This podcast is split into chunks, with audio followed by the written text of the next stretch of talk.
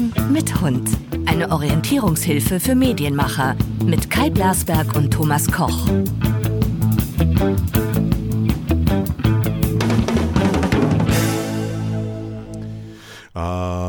Einigkeit und Recht und Freiheit für das deutsche Vaterland sind wir heute. Land. Land. Du bist Kanadier. Du bist Kanadier. Guten Tag, Thomas Koch. Oh, Canada. Aber nein, wir reden ja gar heute über Deutschland. Ja, euer, ich muss auch ganz ehrlich sagen, ich beneide euch allein wegen des Aussehens von Herrn Trudeau ähm, um, den, um den Chef der Regierung, weil da sind wir ja wirklich geschlagen.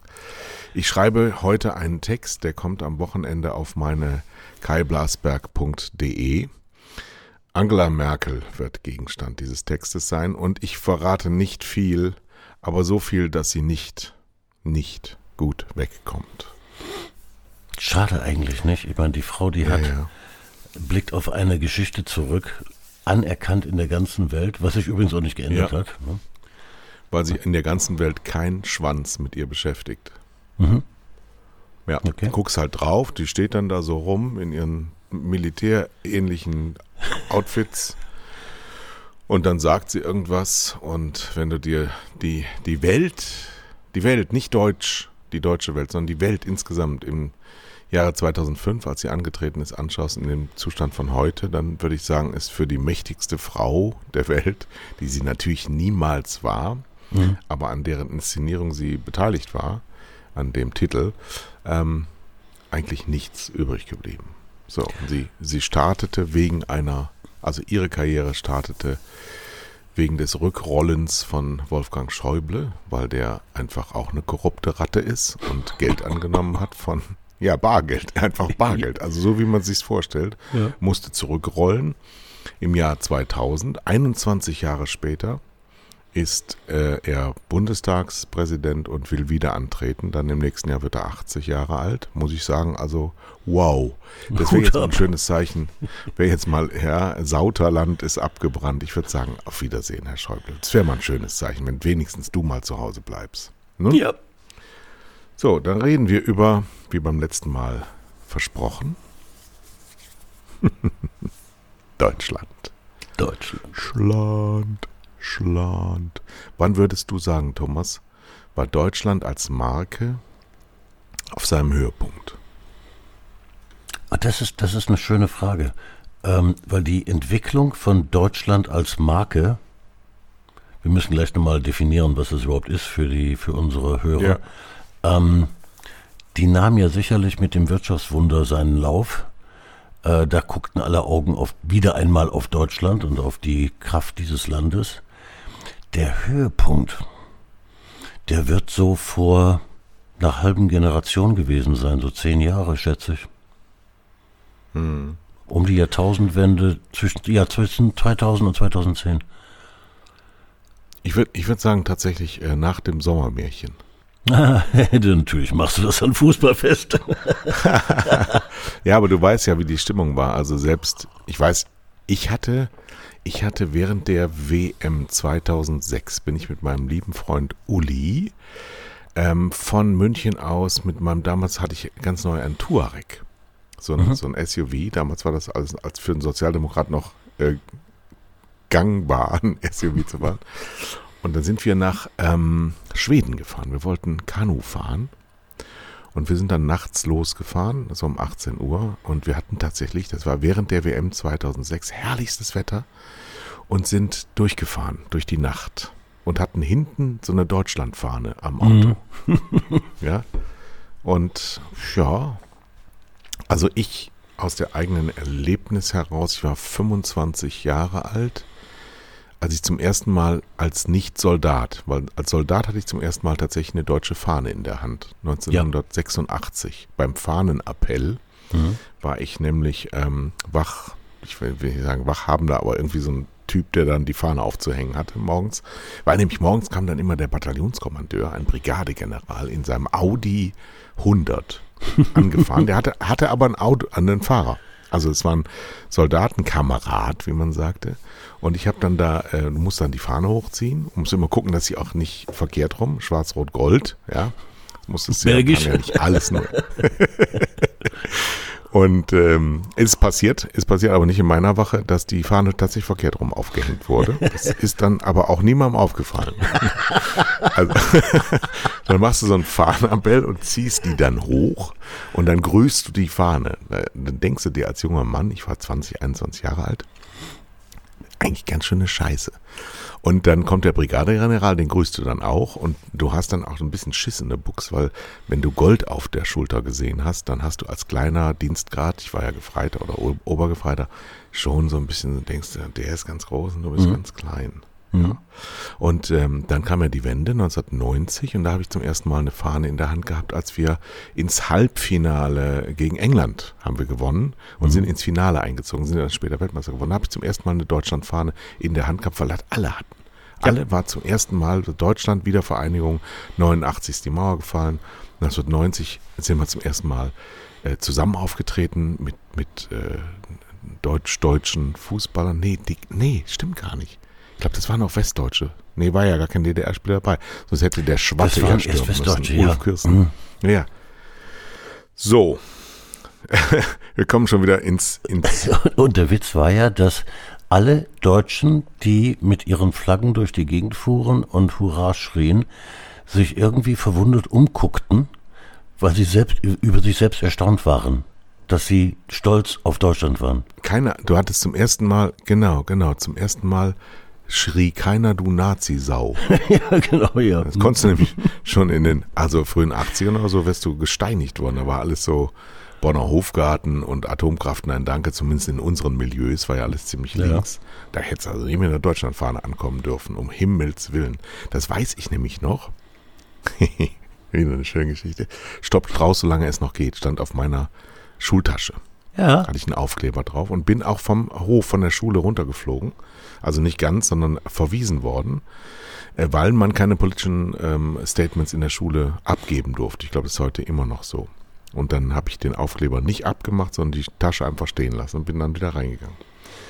So, und äh, die, damals hatte nämlich die CDU zum ersten Mal so, so in so einem schräg stehenden Block die Deutschlandfarben als Fahne.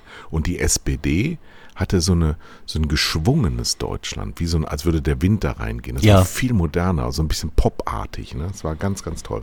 So, also das gab's schon, aber man traute sich nicht. Man hat sich Ja, war klein, ne? 19 genau, 1990 ähm, haben wir also zum ersten Mal uns getraut. 2006 wäre jetzt also der Höhepunkt der Marke Deutschland.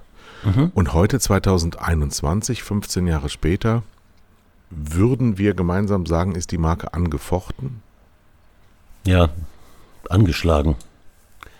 Schon. ne? Wobei äh, das, das ja unsere Sicht der Dinge ist, unsere kritische, das ist auch ganz richtig. Wir dürfen nicht vergessen, dass 90 Prozent der Weltbevölkerung ganz gerne hier leben würde. ne? Ja, wir leben aber hier. Aber, aber wir, wir müssen es ja ertragen. Und die nicht. Nein, nein, es ist, naja, das ist das erste Problem, das ich bei Deutschen immer feststelle in, in, in, in dem Marken-Selbstverständnis, ist ähm, überhaupt nicht elitär. Gar nicht. Also die Abwesenheit von Elitarismus.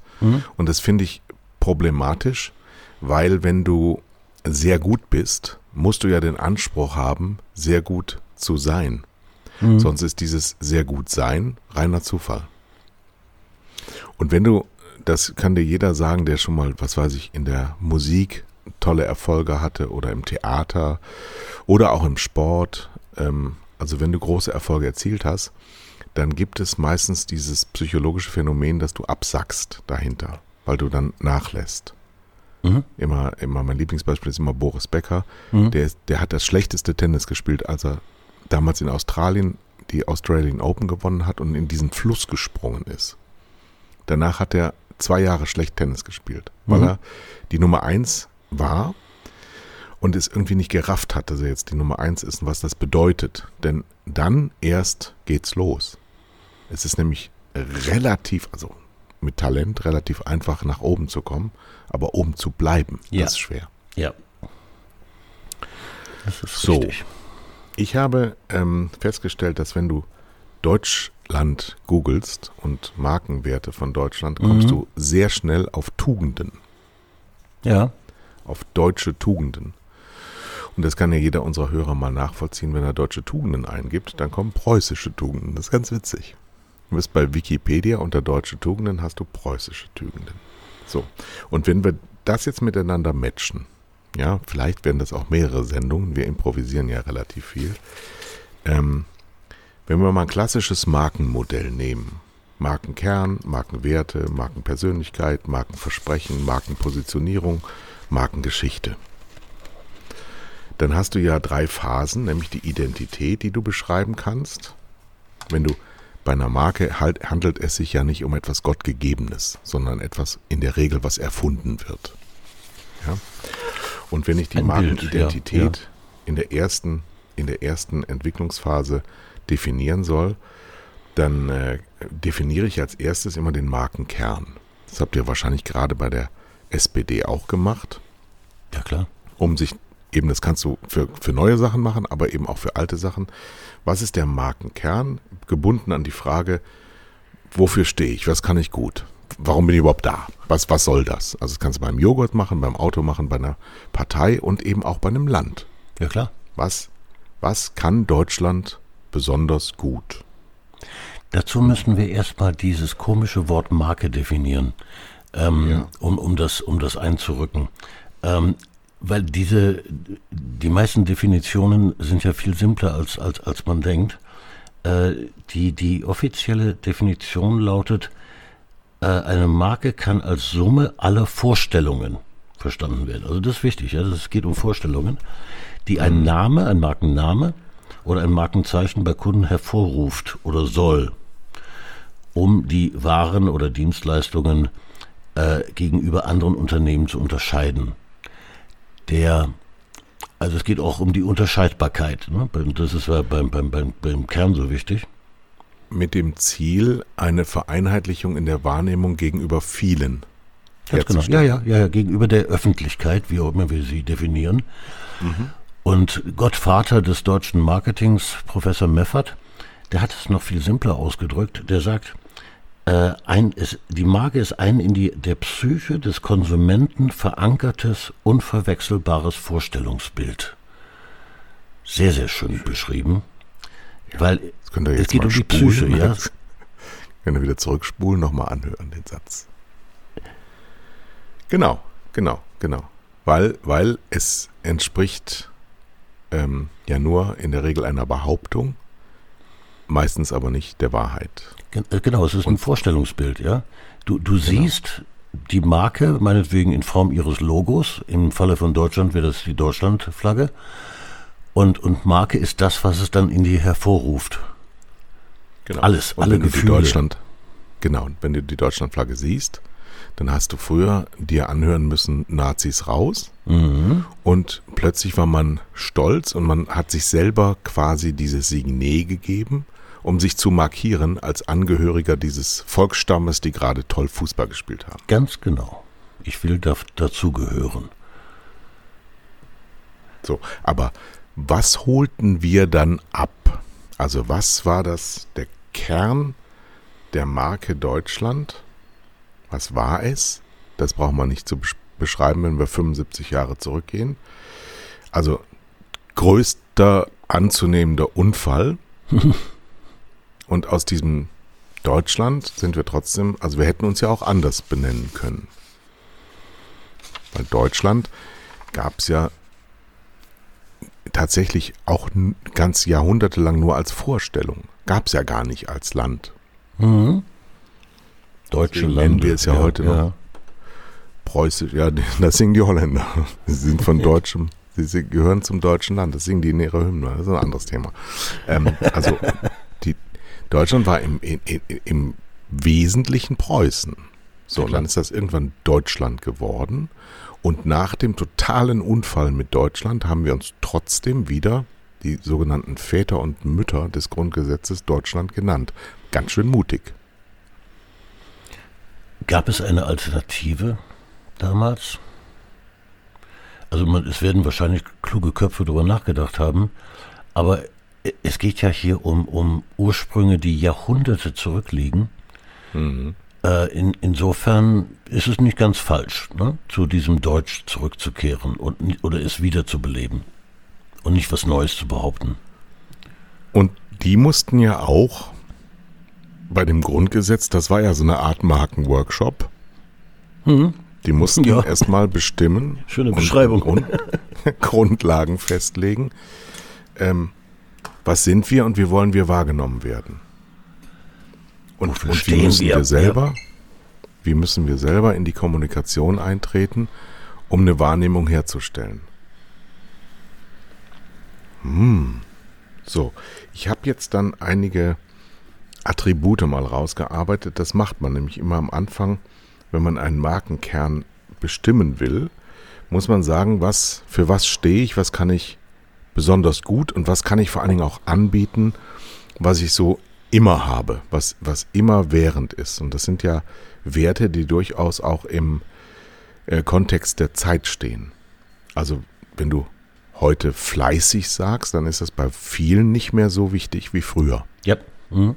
Ich würde sagen, in der, in der Grund-DNA der Deutschen, sowohl in der Selbstwahrnehmung als auch in der Kommunikation nach außen, also in der Fremdwahrnehmung, wie man auch wahrgenommen werden wollte, war Fleiß, glaube ich, ein, ein wichtiger Bestandteil.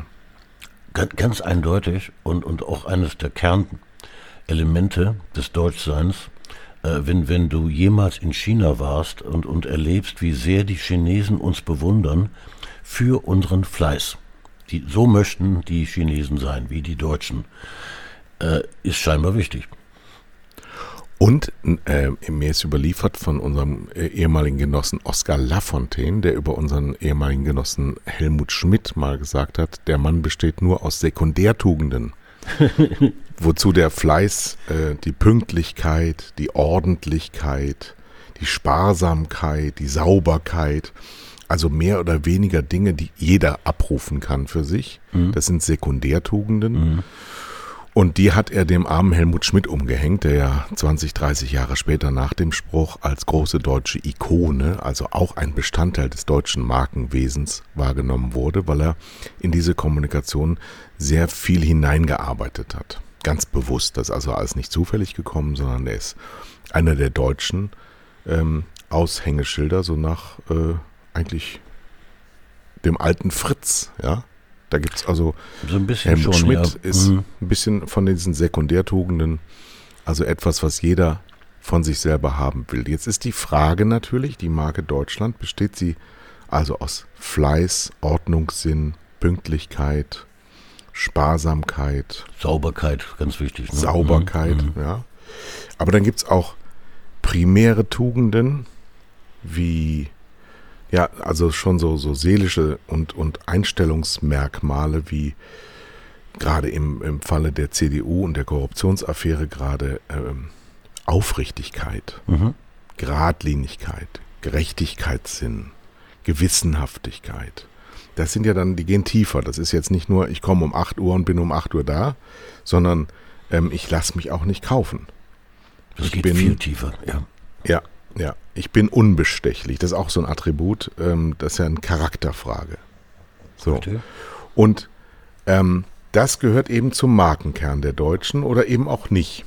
Am Anfang waren es ganz stark die Wesensmerkmale, die auch eine Volksgruppe gemeinsam leisten kann. Das sind die Sekundärtugenden. Ja. Und die Primärtugenden, die mussten sich dann aufbauen und vor denen ähm, wir zum Beispiel bei der Wende auch vom Ausland sehr große Fragezeichen gestellt bekommen haben, nämlich zum Frage der Souveränität. Das ist ja ein Auftretensmerkmal, aber es ist ja auch eine innere Beschaffenheit.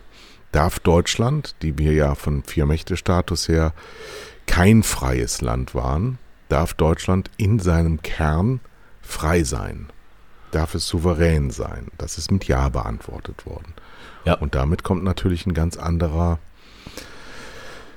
ganz anderer Schnack, wie man hier oben im Norden sagt, rein, denn dann sind wir plötzlich ein ganz anderes Land. Die Marken, der Markenkern hat sich verändert. Was kann ich besonders gut?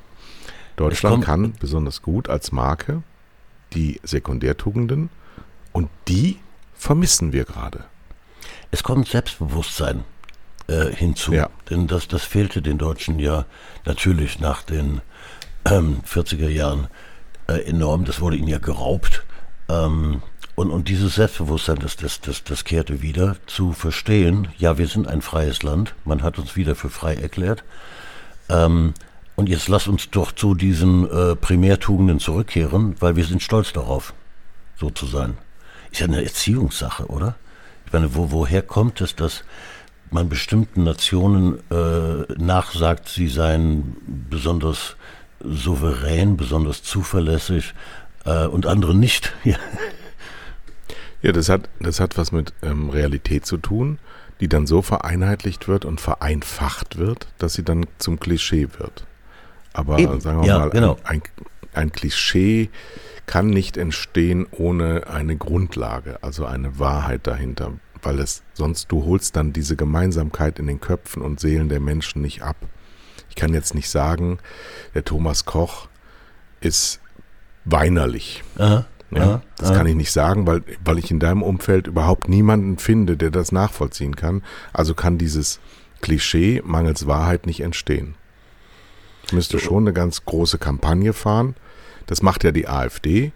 Die, die, die behauptet einfach irgendwas und dann wird das so lange penetriert, bis dann 10% der Idioten sagen, ja genau, das ist eine Sauerei. Ja. Aber das ist, das ist Kampagnentum, das ist was anderes. Ich habe ich hab gerade ein Beispiel. Äh, wir würden den Italienern nicht nachsagen, dass sie zuverlässig sind. Wir meinen damit aber, dass sie vielleicht unpünktlicher sind als wir. Einem Italiener zu unterstellen, einem Italiener zu unterstellen, Ja, aber auch das gehört zur Marke, dass jemand anfängt zu singen, wenn du nur Italiener sagst. ja klar, äh, einem Italiener zu unterstellen, er sei nicht zuverlässig, ähm, würde er begegnen, entschuldige mal, ich bestehe ausschließlich aus Liebe, ja, ich habe eine ganz enge Verbindung zu meiner Familie, jeder kann sich in meiner Familie auf mich verlassen. Wahrscheinlich sind die Italiener zuverlässiger als die Deutschen, ja. Insofern ist es unglaublich klischeebehaftet. Und Italiener zum Beispiel äh, werden ja auch ständig geziehen, so wahnsinnig kinderlieb zu sein. Und sie haben eine noch geringere Geburtenrate als Deutsche. Schöne Widersprüche, ja, ja. Total, ja, die lieben ja. deutsche Kinder, Aber, ne, wenn wir na- im Urlaub kommen. wie gesagt, die, die Marke Deutschland lebt ja auch von, von Markenkern im Kontext der Zeit. Also wir haben herausgearbeitet, der Markenkern bestand im Wesentlichen aus Sekundärtugenden, die dann dazu geführt haben, dass uns auch ein ähm, großer wirtschaftlicher Erfolg, der Aufbau der 50er und 60er Jahre attestiert wurde und der auch de facto stattgefunden hat, der aber natürlich auch äh, de facto stattfinden musste, weil ja vieles total im Arsch war. Also es ging ja gar nichts anderes, als zu wachsen und nach oben zu gehen. Und dann wurde eben bestätigt, ja, die sind, die packen an, die sind schaffenskräftig und natürlich ohne fremde Hilfe wäre das gar nicht vonstatten gegangen. So, Weißt du, weißt, weißt aber- du, ja, ja bitte. äh, es, es gibt, wir haben ja sogar einen Claim. Ähm, der heißt ja Made in Germany. Genau, der kam, das, das ist genau das, was ich Das witzig. verfolgen wollte. Ja. Das kam nämlich dann in den 60er Jahren, setzte sich das durch. Es setzte sich durch. Kennst du den Ursprung? Da müssen wir me. zurückgehen ins England des 19. Jahrhunderts. Genau. des, des äh, ausgehenden 19. Jahrhunderts.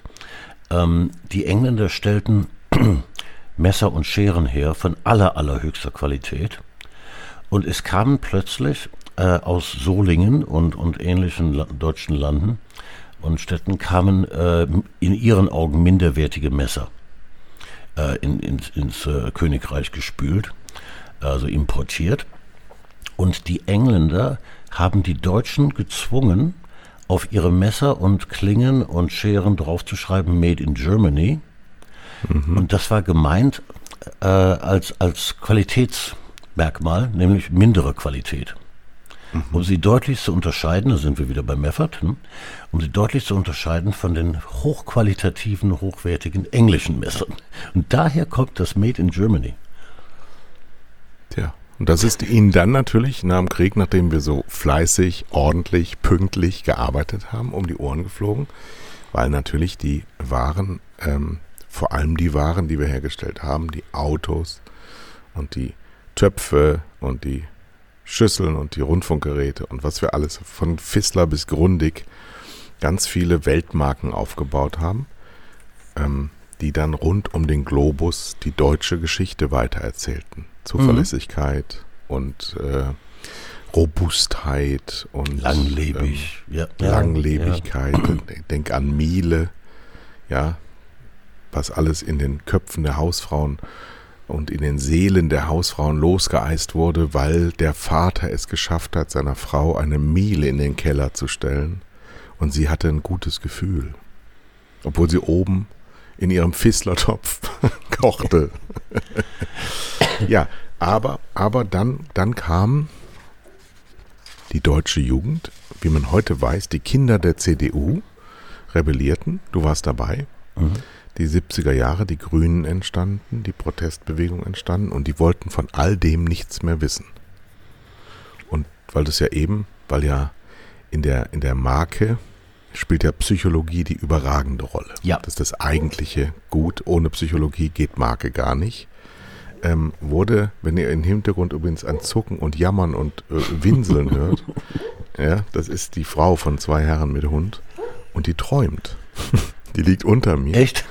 und äh, fängt gerade Hasen. Und sie sie jagt, ganz genau, ja. Ja, ja. ja, ja, ja. Sie war mit mir gestern draußen. Wir haben ja hier so ein Fasanenfeld wo immer so, so Rebhühner und Fasanen hochfliegen und der Springer Spaniel ist ja ein Aufscheuchhund, der ist ja genau dafür da.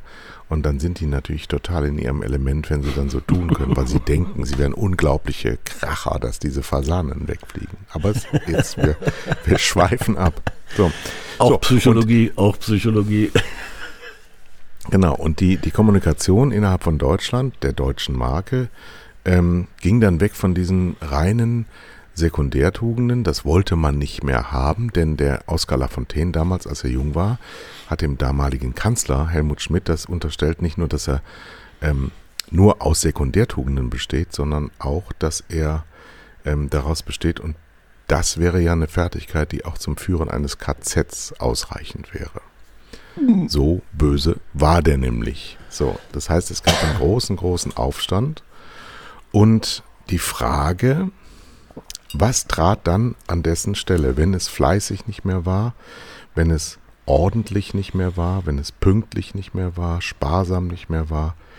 Wir wollten toleranter werden. Wir wollten eine internationale Gesellschaft werden. Wir wollten, wir waren schon ähm, anspruchsvoll, was Korruption angeht. Also Aufrichtigkeit und Unbestechlichkeit spielten eine größere Rolle als Zuverlässigkeit. Ja, man hat in der Zeit begriffen, dass die, die Welt zusammenwächst, dass Grenzen fallen. Ja, Europa startete, ja, wir, auf einmal waren wir alle Europäer und, und äh, sahen, wie, wie immer mehr Nationen Fuß fassen in, in, in diesem Europa. Äh, Asiaten, Südamerikaner, die Welt veränderte sich total. Ne? Also sind wir bei den Markenwerten über die Identität angelangt, nämlich die Frage, warum sind wir eigentlich da und was treibt uns voran? Was, was gibt uns den Sprit in den Tank, dass wir überhaupt äh, uns weiterentwickeln können? Ja, und dann kam die Frage, ähm, wenn ich das definiert habe, was mich antreibt, wie trete ich auf? Nämlich die Markenpersönlichkeit. Mhm. Wer bin ich? Mhm. Wer bin ich und wie werde ich wahrgenommen? Und dann in dem nächsten Schritt, ähm, wenn ich mich artikuliere, und das kam ja dann ganz, ganz stark, also eine Art Rückschritt für die Progressiven war ja Helmut Kohl. Heute. Der dann die geistig-moralische Wende an, ange, äh, äh, angefragt hat. Und dem ist ja dann über Gorbatschow die deutsche Einheit in den Schoß gefallen. Er hat sie dann äh, umgesetzt und auch, auch äh, schnell und, und staatsmännisch ähm, hat Zeichen der Zeit, den Mantel der Geschichte, hat er ergriffen. Ja.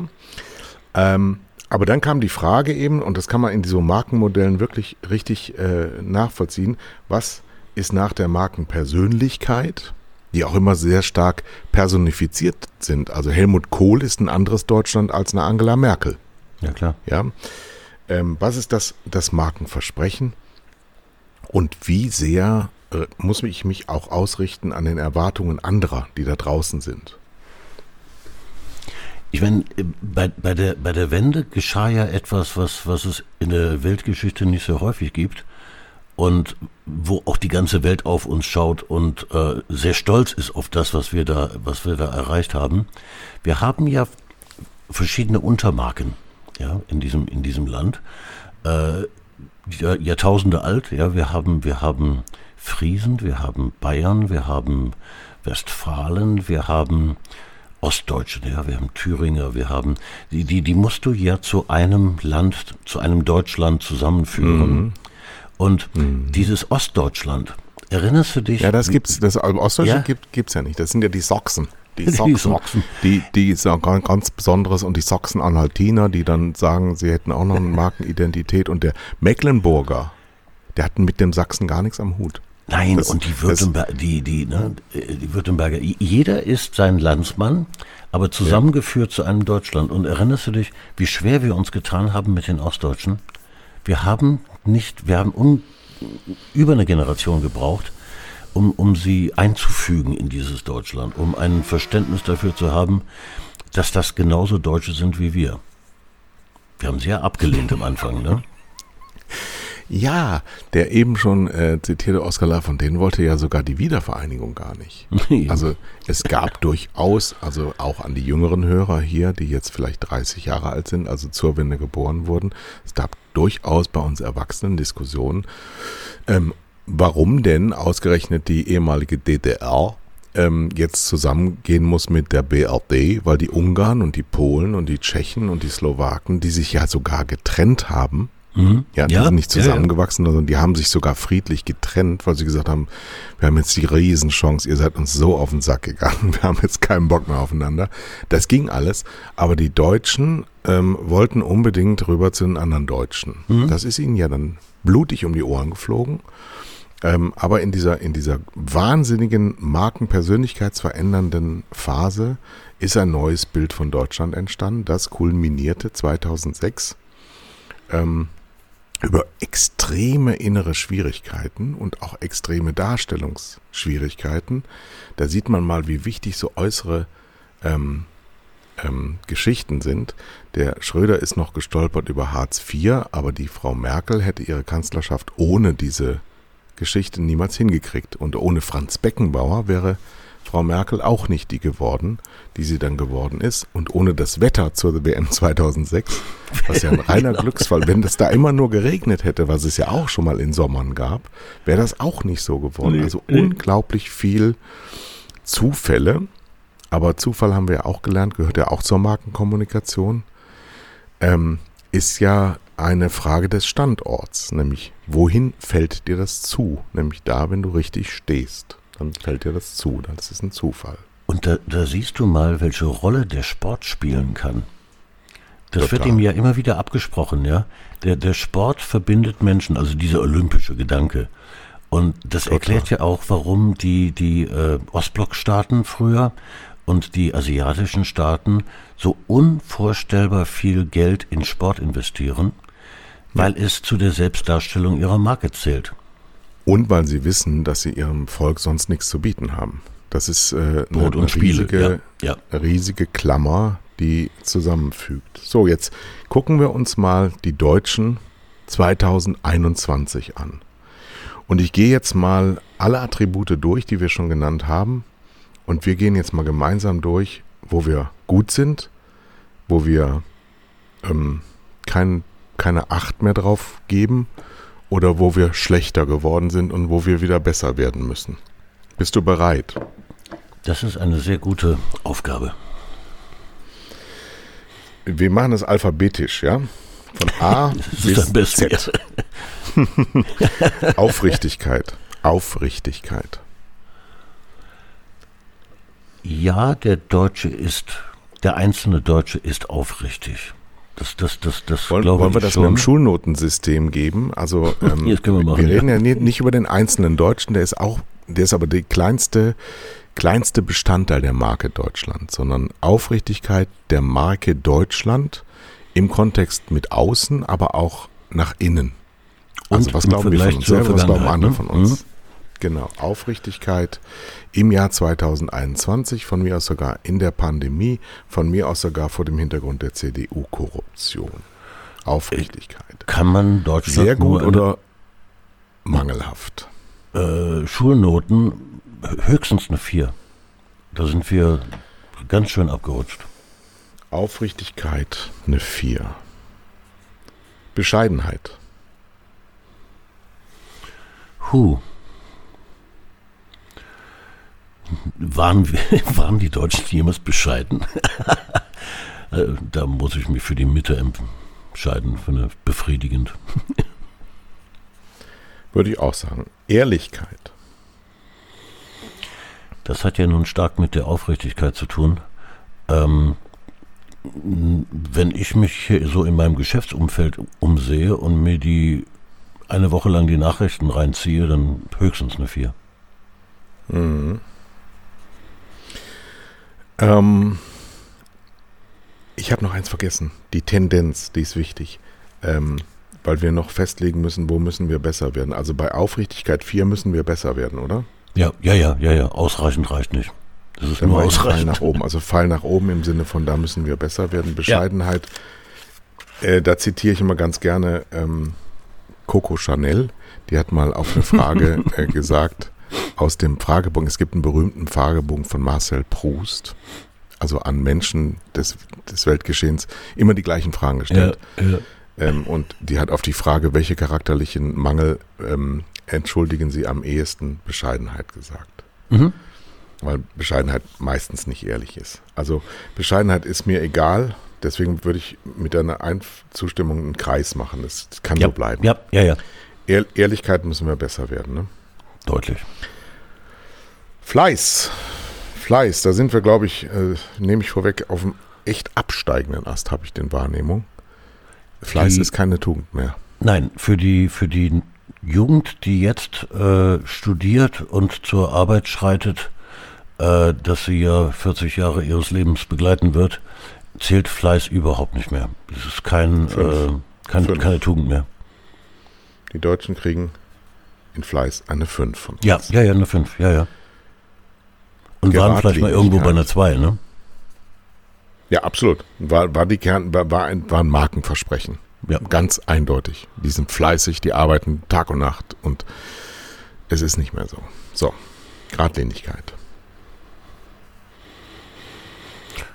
Würde ich nicht ganz so schwach bewerten wie die zuvor genannten Tugenden, also auch eher eine 3.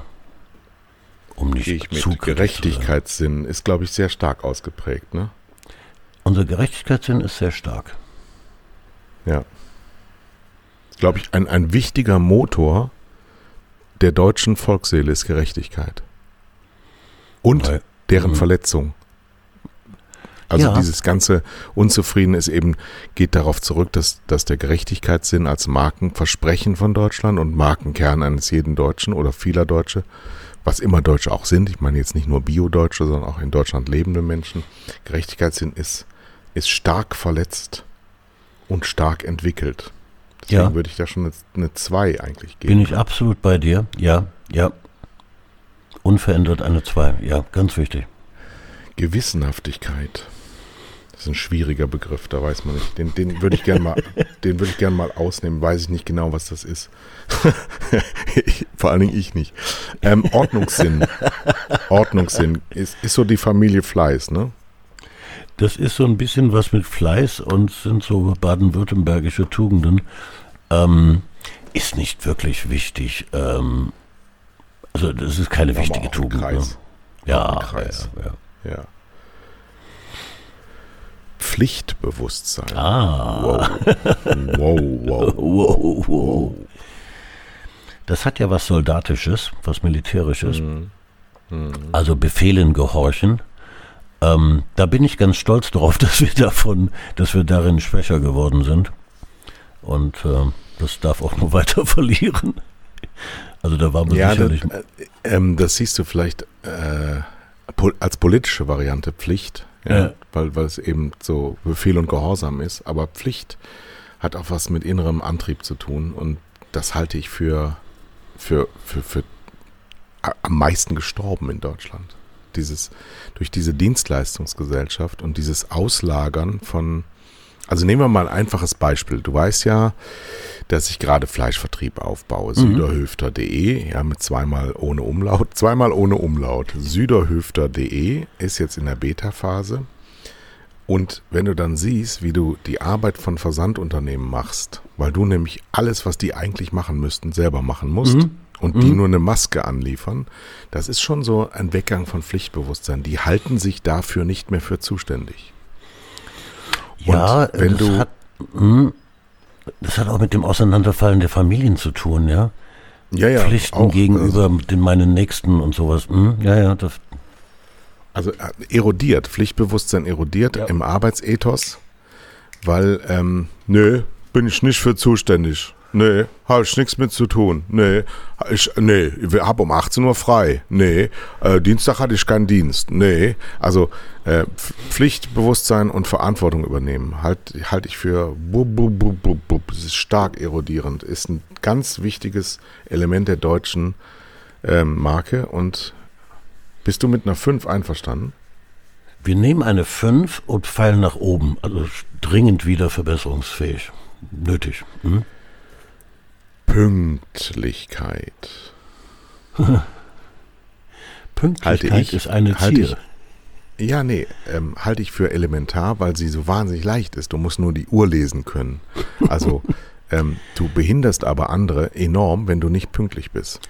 Pünktlichkeit hat zu 100 Prozent etwas mit Höflichkeit zu tun. Ja. ja Höflichkeit und Respekt meinem Gegenüber. Ähm, enorm wichtig. Ich würde aber hier uns irgendwas zwischen zwei und drei attestieren. Da sind wir nicht schlecht. Das klappt, ne? Das, das, das klappt. Das ist auch wirklich sehr deutsch. Sind wir auch besser als andere Nationen. Und Hut ab vor der deuten, deutschen Pünktlichkeit. Sauberkeit.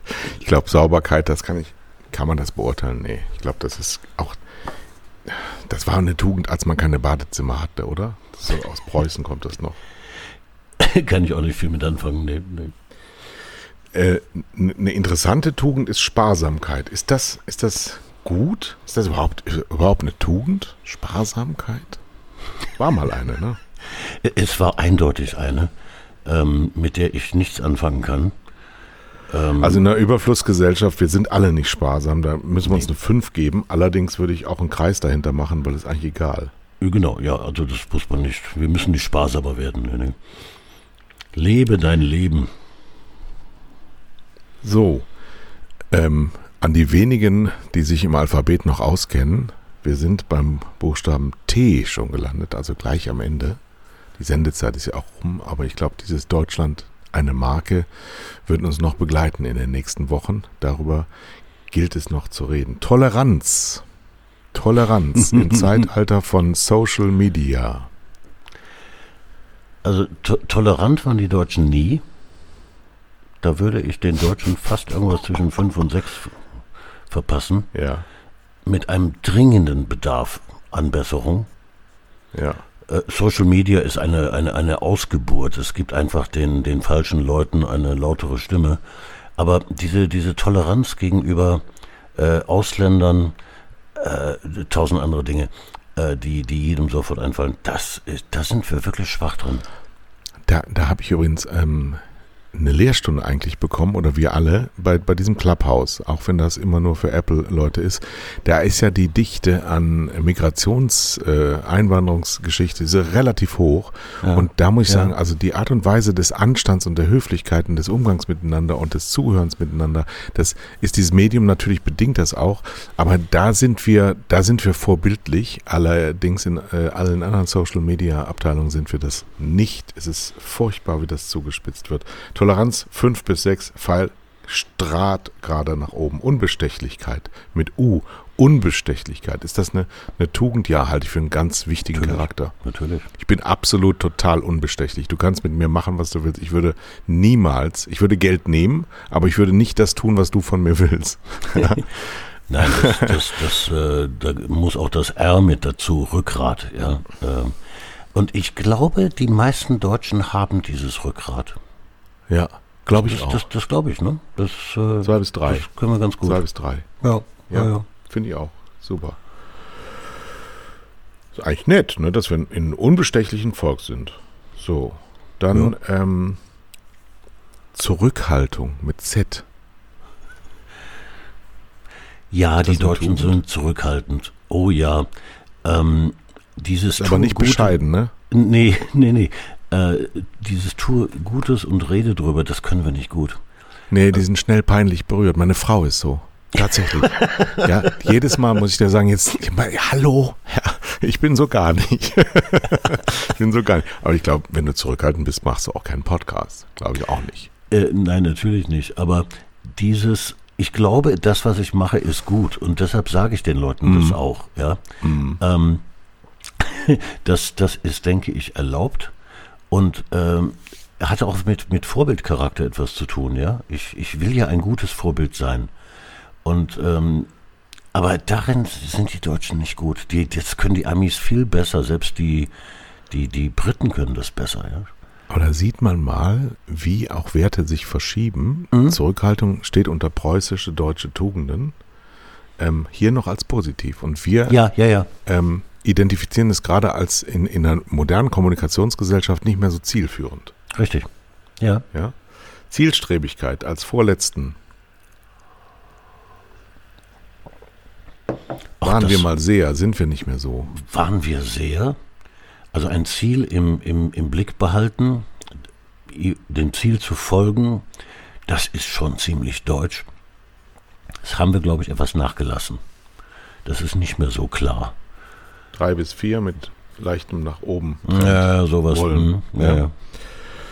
So, und der letzte Begriff der deutschen Tugenden, des deutschen Markenversprechens ist Zuverlässigkeit. ja, Ja, das sind wir nach wie vor, das sind wir nach wie vor. auch im Versagen. In Okay. Versagen ist ja auch ein Z drin, genau, ja. Das Z wie in Versagen. So, ich mache fürs nächste Mal, weil wir sind nämlich rum hier, wir wollen ja auch nicht langweilen und wir wollen ja auch ein bisschen Spannung aufbauen und da wir ja jetzt jede Woche senden, können wir das auch äh, ganz gut erfüllen. Fürs nächste Mal bereite ich das auf Mhm. und mache mal ein Markenmodell für das äh, Bundesrepublik des, der 2020er Jahre. Ja, Was hältst du denn davon? das finde ich ziemlich geil. Schick dir das vorher zu. Ihr habt also eine Menge gelernt, liebe Zuh Zuhörer da draußen, wenn ihr jetzt noch da seid. ähm, vielen herzlichen Dank. Äh, der neue Sponsor ab nächste Woche wird süderhüfter.de sein, denn dann kann ich euch auch versprechen, dass es dann wieder Fleisch zu kaufen gibt. Wir sind nämlich ausverkauft. Ich, ich, ich wette, unsere, un, unsere Hörer in Thailand sind äh, immer noch dabei. Wir haben ein Wachstum, ja. Wir haben inzwischen zwei Hörer aus Thailand und nicht mehr nur einen. Ja. Ach nee. Den, den oder Ist der Sambia, der Sambia mal noch da oder die? Äh, Sa- Sambia ist ausgestiegen. Dafür ist aber äh, Estland sehr, sehr treu. Ja. Gut. Afghanistan? Afghanistan selbstverständlich. Also unser Freund oder Ich kann mir Freundin. nicht vorstellen, dass Soldaten uns hören. Das kann ich nicht hören. Naja, gut, okay. Also, das wollen wir nicht weiter kommentieren. Nächste Woche äh, werden wir das Markenmodell Deutschland weiter auseinander ziselieren. Ich möchte mich ganz herzlich bedanken bei Rüdiger Neuss. Rüdiger Neuss ist ein äh, tatsächlich alter Freund von mir, der ist sogar noch älter als du. Und der hat mich entdeckt damals für RTL. Der ist mein Entdecker. Der hat mich eingestellt, damals bei der IPA Plus für Peter Becker und ist ein guter Freund geblieben. Wir haben letztes Jahr im Sommer unser 30-jähriges äh, Bekanntsein gefeiert. Mhm. Bei herrlichem Wetter und einer Spaghetti Carbonara Italiana. Ein, ah, schöne Erinnerungen. Ne? Als wir noch essen gehen durften. Ah, Stell dir das mal vor. als wir noch, wie das noch war, gegessen als wir haben. essen gehen durften? Das kommt jetzt wieder. Ja. Ähm, wir, ich verspreche dir hiermit hoch und heilig, ich werde im Juni mich in den Zug setzen, dann werden wir da, wo dieser Podcast entstanden ist, essen gehen, im Hafen in Düsseldorf. Das machen wir und ähm, ebenso muss Morty ja auch nochmal seine Verlobte besuchen wieder, wenn es geht. Auf jeden Fall. Auf jeden Aber wir müssen einen Gegenbesuch bei euch machen. Ja, ganz Ich, genau. ich komme ja dann mit dem, mit dem Killer an. Mit dem Killer. Das ist Der ein Killer. Typ. Ja. Gut, dann äh, schönes Wochenende. Ein wundervolles Wochenende und bis bald.